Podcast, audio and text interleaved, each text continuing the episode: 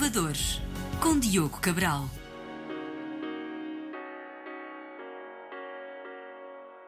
Olá, bem-vindos ao nosso primeiro episódio Os Inovadores. O meu nome é Diogo Cabral e nesta série vamos conversar com fundadores de startups que estão prontos para mudar o jogo e fazer a diferença.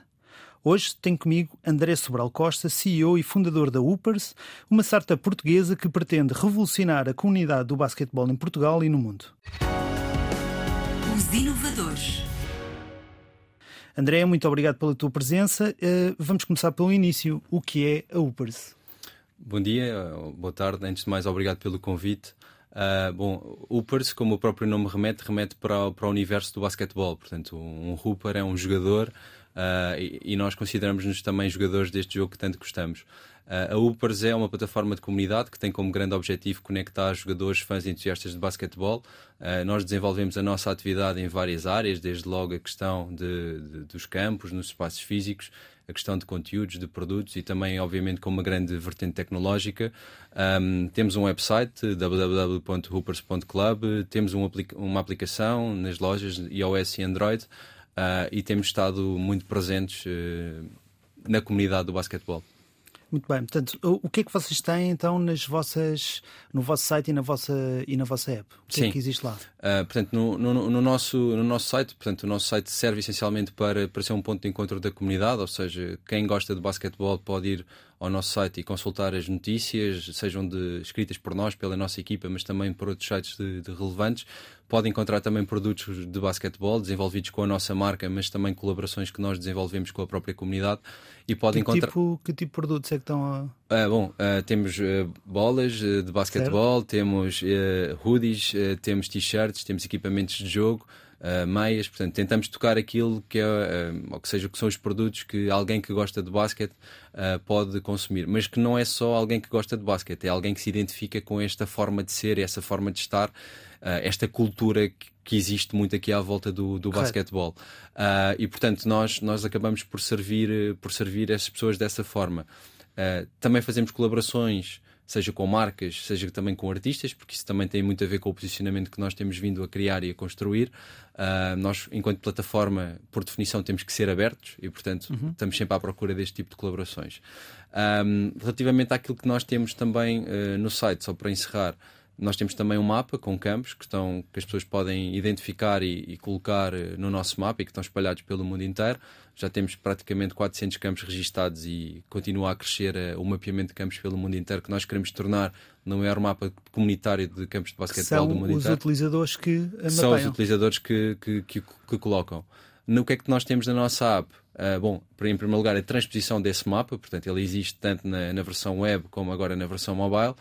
Um, e aquilo que nós estamos neste momento a desenvolver para a aplicação são um conjunto de funcionalidades que visam resolver problemas na comunidade que nós já identificamos. O primeiro nós já estamos a resolver, portanto, onde é que são os campos e como é que eu lá chego, e essa parte já está, já está visível. Agora estamos a trabalhar nas outras funcionalidades, como juntar pessoas para jogar basquete, ajudar as pessoas a marcar espaços para jogar, criar conteúdos personalizados e produtos personalizados para terem uma melhor experiência dentro daquele aplicativo. Ou seja, o que nós queremos é que a Uber seja uh, a one-stop shop platform Uh, para mim, eu que gosto de basquete, é ali que eu vou todos os dias, seja para comprar um produto, para consumir um conteúdo ou simplesmente para jogar o jogo que eu tanto gosto.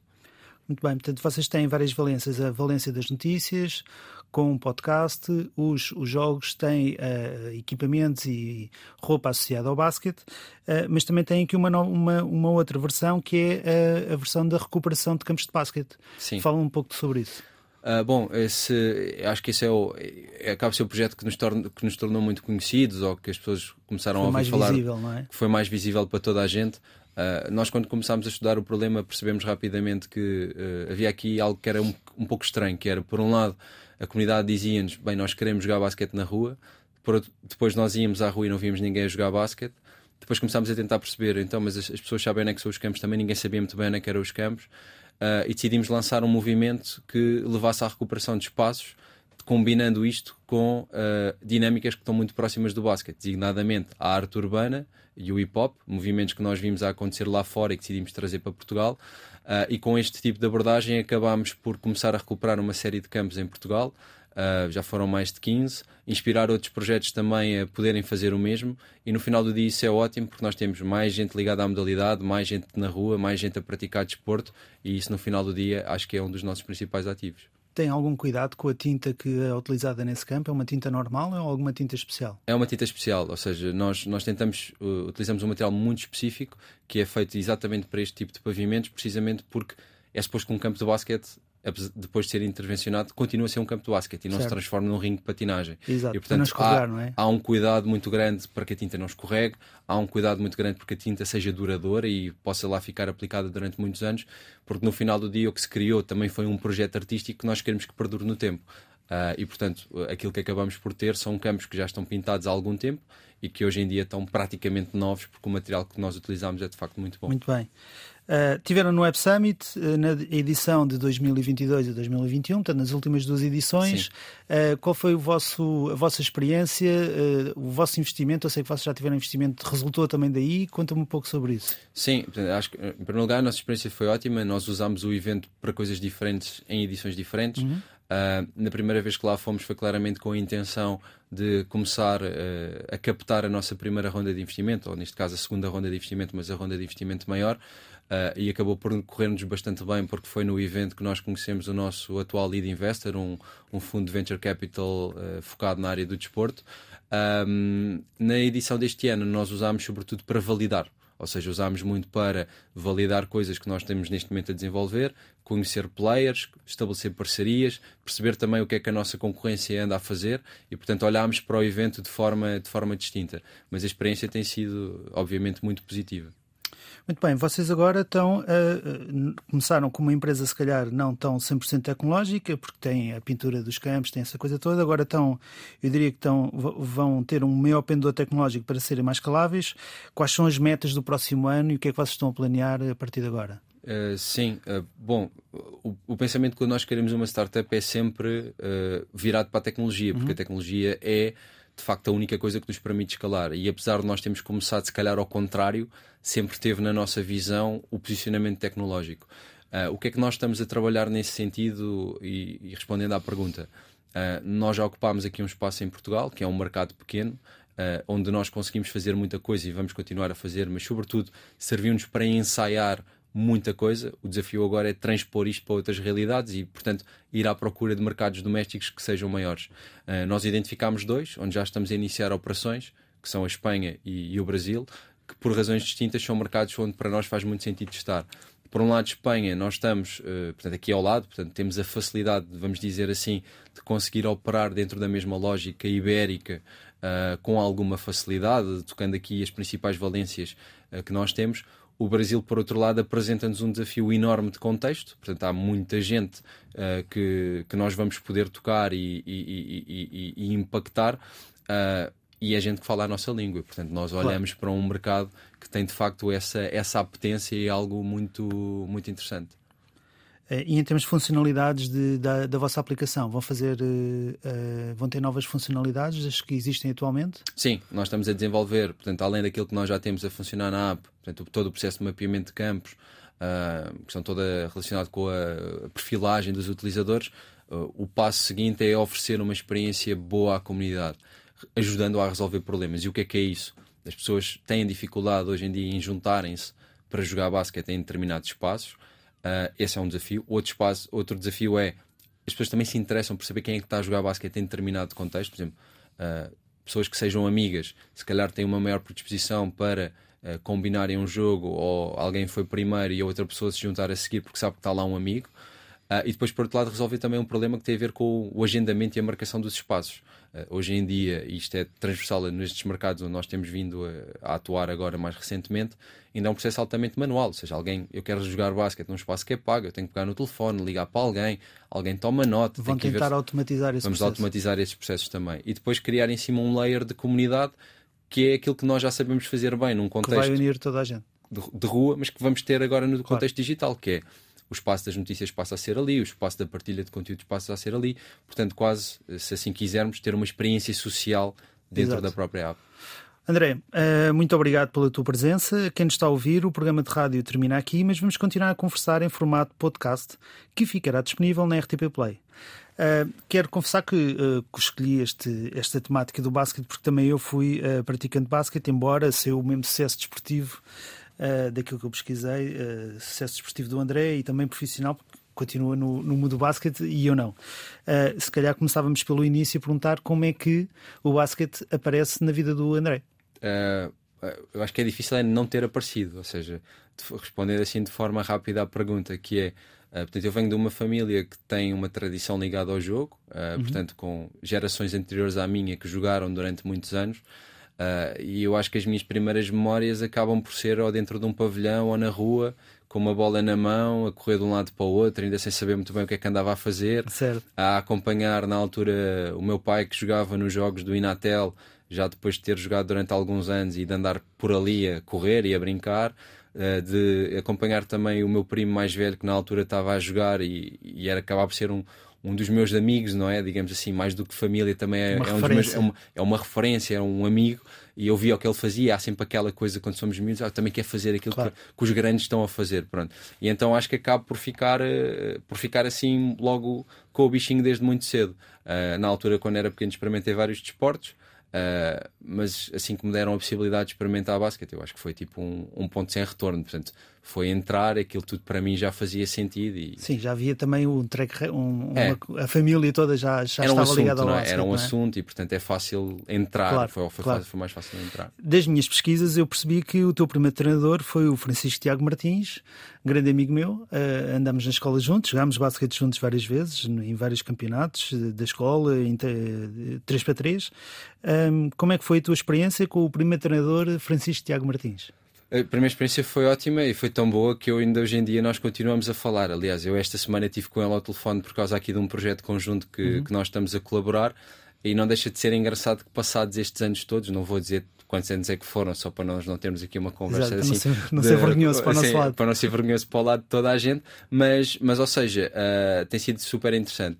Uh, o, o, Tiago, ou seja, acho que tem uma, tem um, tem um, uma qualidade incrível que é a capacidade que ele tem de unir pessoas e de fazer uhum. coisas acontecer. Um, e ele já o provou no, na sua, no seu trajeto todo, onde passou as mãos em vários, em vários clubes e em várias realidades e em várias dinâmicas.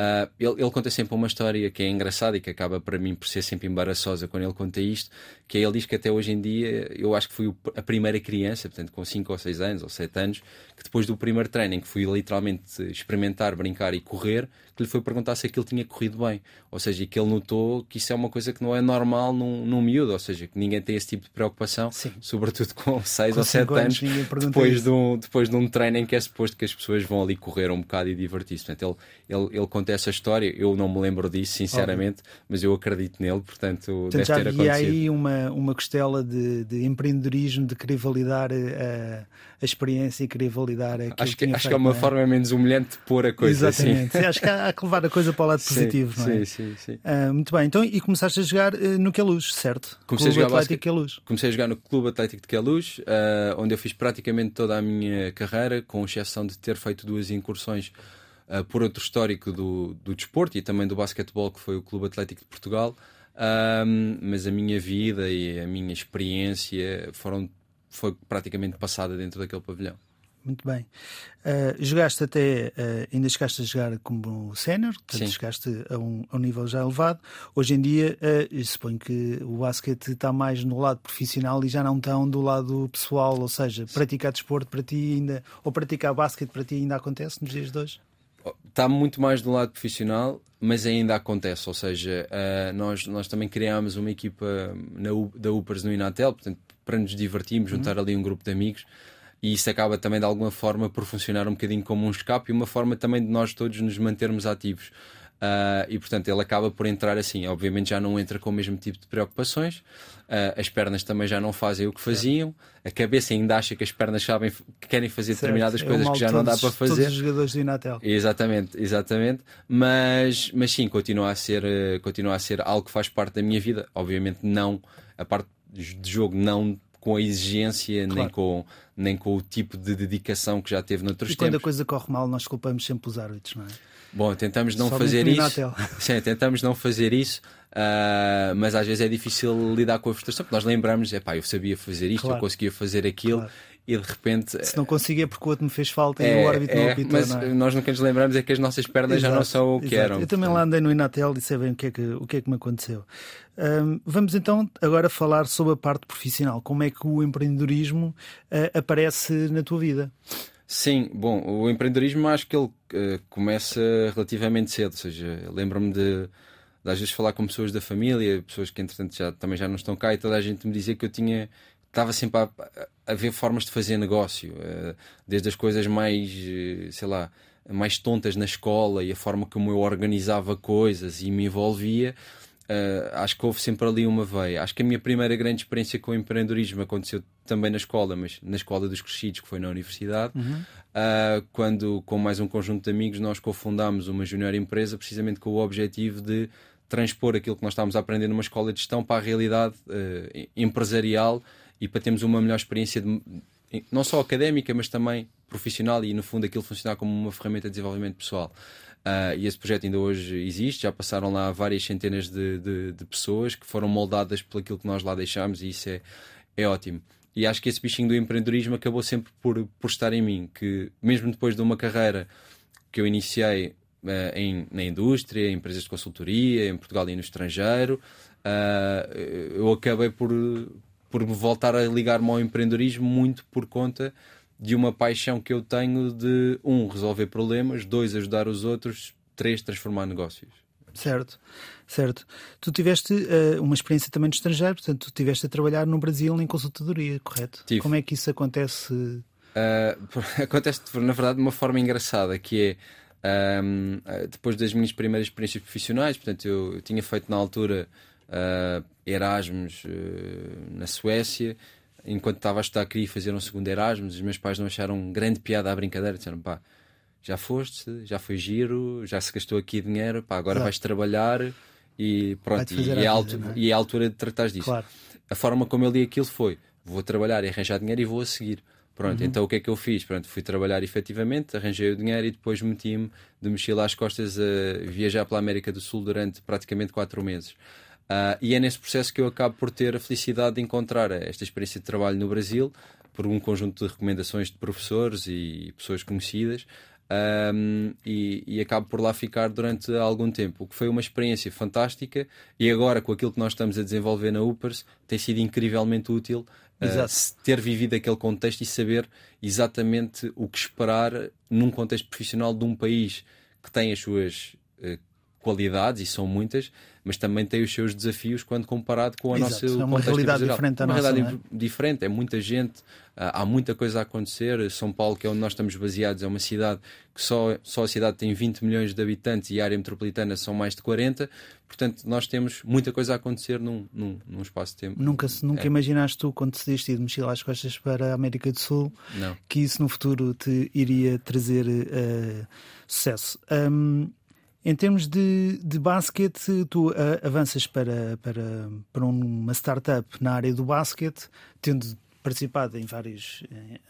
já, já estando bastante tempo na área do empreendedorismo, estiveste na Startup Lisboa. Sim. O que é que te leva a, a ver, conhecendo tantos negócios destes, a aparecer, com os quais tu ligaste, um, o, que é que, o que é que te faz levar ou pegar num projeto de basquete que em Portugal normalmente não, não é um desporto que tenha assim tanta atração como tem o futebol, não é? Sim. Normalmente Portugal é, o, é futebol e o resto é paisagem, como e, se eu acho dizer. Que, e eu acho que não é só Portugal, acaba por ser um traço que é comum a grande parte uhum. dos países do mundo. O basquete é o terceiro desporto com o maior número de fãs do mundo inteiro, a seguir ao, ao futebol e a seguir ao cricket, por conta dos países uh, anglo-saxónicos e, sobretudo, pelo impacto que a Índia tem nessa, nessa realidade. Acho que são, são duas coisas. Em primeiro lugar, uh, foram vários anos na Startup Lisboa a, a, trabalhar lado a lado com empreendedores e, portanto, fica muito difícil estar ao lado dos empreendedores, eu ter o bichinho de empreender e eu próprio não me querer lançar numa aventura. Uh, depois, uh, como em todas as coisas, as ideias às vezes não acontecem do dia para a noite e, portanto, foi um processo que foi sendo construído e que também resultou de uma experiência na altura de, do meu irmão andar muito pelo estrangeiro, Estados Unidos, Canadá, Espanha, e de eu ter, de ter sempre um sentido crítico, de olhar para coisas que eu via naqueles mercados a acontecer, de perceber que podiam ser melhorados, não só a experiência de comunidade, mas como é que a tecnologia podia servir melhor a estes países, e perceber que se calhar fazia sentido criar esta plataforma de comunidade porque ela iria resolver problemas que não são só os problemas da comunidade portuguesa, uhum. mas são problemas que existem um bocadinho por todo o mundo. Uh, e é exatamente nesse sentido que, que a coisa se acaba por despoltar. Ok, muito bem. Uh, em termos de concorrência ou, ou, parcerias ou entidades que fazem coisas parecidas, que tipo de, de entidades é que existem, quer a nível uh, nacional, portanto em Portugal, Sim. quer no estrangeiro? Nós temos concorrência em, em várias áreas onde atuamos uh, e nos vários países onde agora estamos ou começamos a estar presentes. e isso é normal. Uh, aliás, é normal seria não haver concorrência, porque Correto. aí eu era mesmo muito louco em estar a tentar fazer uma coisa deste género. Um, nós aqui uh, não vemos a coisa, por exemplo, há um projeto da Federação Portuguesa de Basquete que nós não vemos como concorrência, vemos muito mais como parceria, porque é ótimo aquilo que eles estão a fazer e a desenvolver, porque estão a fomentar também o basquetebol português. Nós, nós aí o que queremos é de facto ter a oportunidade de trabalhar mais em parceria e de, de ajudar a levar esta dinâmica com mais velocidade a mais gente e mais rápido. Um, depois há alguns projetos também, por exemplo, pessoas que têm plataformas de conteúdo, podcasts ou até produtos. E lá está, o nosso papel enquanto plataforma de comunidade tem que ser não olhar para estes projetos de uma forma de concorrentes ou como concorrentes, mas de uma forma agregadora, como é que nós os trazemos para dentro da nossa plataforma e como é que nós trabalhamos em parceria. Uh, noutros mercados, uh, nós temos players que estão também nos mesmos cenários. Temos, por exemplo, entidades que estão a fazer campos, temos entidades que estão, que estão a tentar desenvolver plataformas que têm o mesmo objetivo que a nossa, de mapear campos e juntar a comunidade. Um, e aí uh, a realidade é diferente. Portanto, aí é um jogo muito startupiano de velocidade. Certo. Quem é que chega lá primeiro, quem é que é capaz de, de, de conquistar a primeira comunidade, quem é que tem a melhor solução que levou a que a comunidade passasse a aderir e, uh, e a adotar essa solução. Portanto, concorrência temos em, nos vários mercados e estamos agora também a... Sim, por exemplo, daquilo que eu, daquilo que eu percebi, a, a Federação o que faz é que tem um, tem um modelo de negócio, salvo seja ligeiramente diferente do vosso, não é? Eles oferecem equipamento e depois Sim. o resto da, da, recuperação do espaço fica. Uh, fica a cargo dos municípios. Fica a cargo dos municípios. dos municípios. No vosso caso, vocês fazem um serviço integrado, não é? Sim. Fazem tudo de uma só vez. Exatamente. Nós trabalhamos num modelo chave na mão, que nós percebemos que é um modelo que faz sentido para designadamente para este tipo de entidades que são as, os municípios, uh, até por as questões todas da contratação. É muito mais fácil contratar tudo a uma entidade do que andar a fazer contratações claro. individuais. Uh, mas no caso da Federação, nós vemos isto como uma sinergia. Aliás, uhum. nós estamos neste momento a desenvolver um campo Uh, no em norte. Em parceria com eles. Em parceria com eles, que é, ou seja, eles vão entrar com as tabelas e nós entramos com tudo o resto que articulamos com o município. Certo. O nosso desejo é que de facto possamos fazer mais destes, porque só vai levar o basquete a mais pontos e toda a gente vai ficar mais contente. Uh, porque o que não faltam neste país e nos outros todos é campos a precisar de um jeitinho certo. e de uma recuperação há, há e uma comunidade desejosa de poder usufruí-los de forma há um melhor. detalhe engraçado nos vossos campos que vocês têm um cuidado com a imagem do campo, portanto o, o desenho em si Uh, não vão lá e pintam tudo de uma só cor. Portanto, como é que vocês Sim. normalmente, qual é essa preocupação que vocês têm com o design do campo? A, a preocupação é, em primeiro lugar, uh, tornar aquele campo um espaço icónico, ou seja, nós olhamos para cada projeto como uma história uh, e, e tentamos, antes de fazer qualquer tipo de intervenção num campo, perceber onde é que nós vamos fazer essa intervenção, que história é que está ali por trás, como é que nós nos ligamos a essa história e como é que nós conseguimos uh, como é que nós conseguimos elevar essa história a um patamar uh, completamente, completamente diferente. Um, para os campos serem tão bonitos, uh, bom, nós temos que contar com pessoas que são especialistas a fazer isso. Então, nós convidamos artistas da arte urbana uhum. uh, para virem connosco trabalhar em parceria para fazer estes campos cada vez mais interessantes certo. e espaços cada vez mais, mais nobres. Assim terminamos o nosso podcast. André, eh, mais uma vez, muito obrigado pela tua presença, agora no podcast. Para quem nos esteve a ouvir ou a ver-nos desse lado, muito obrigado da minha parte. Sigam-nos nas redes sociais e nas diversas plataformas de podcast. Não se esqueçam de ativar as notificações para receberem um alerta. Muito obrigado.